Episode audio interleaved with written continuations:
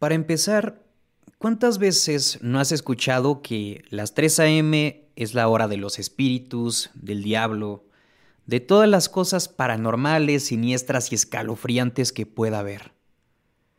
Esto te lo han dicho repetidas ocasiones en películas, en series, en historias de terror, en libros, en todo lo que puedas encontrar que sea referente a todo lo paranormal.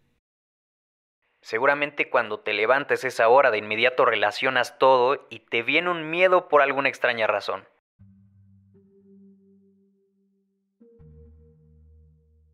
Con este juego llamado El Vacío, quizá no necesariamente tenga que ser las 3 a.m.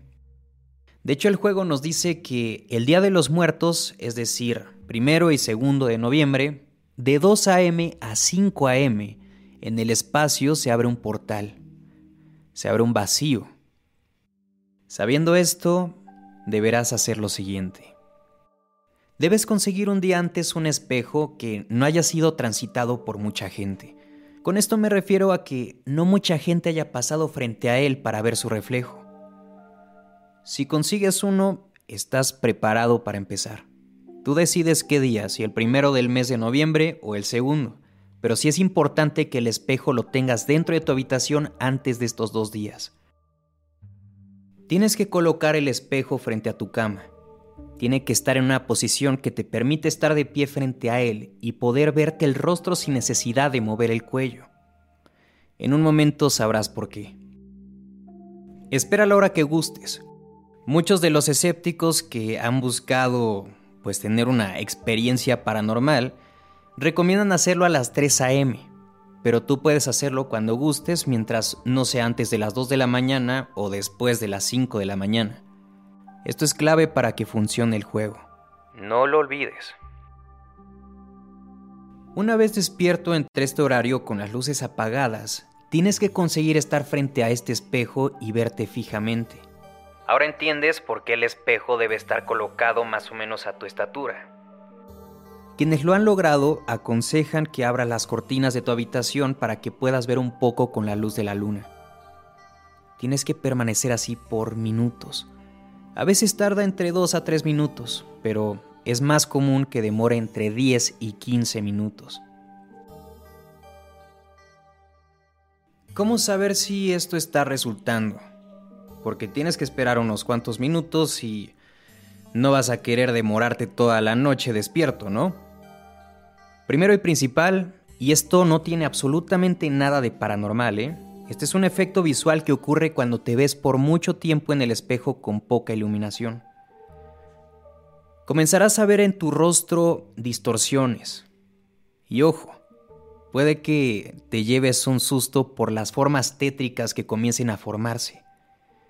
Quizá tu boca se haga más amplia, o tus ojos, o simplemente cambies de expresiones y tal vez puedas llegar a ver incluso una sonrisa gigantesca que te está haciendo tu propio reflejo en el espejo. Digo mucha precaución de primero porque si en dado caso el juego no te funciona, esto es completamente seguro que sí lo hará.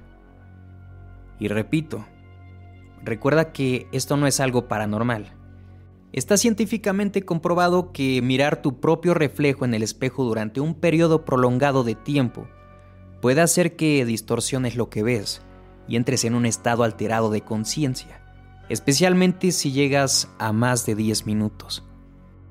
El autor de este espeluznante descubrimiento fue Giovanni Caputo. Pueden buscar más información por su propia cuenta.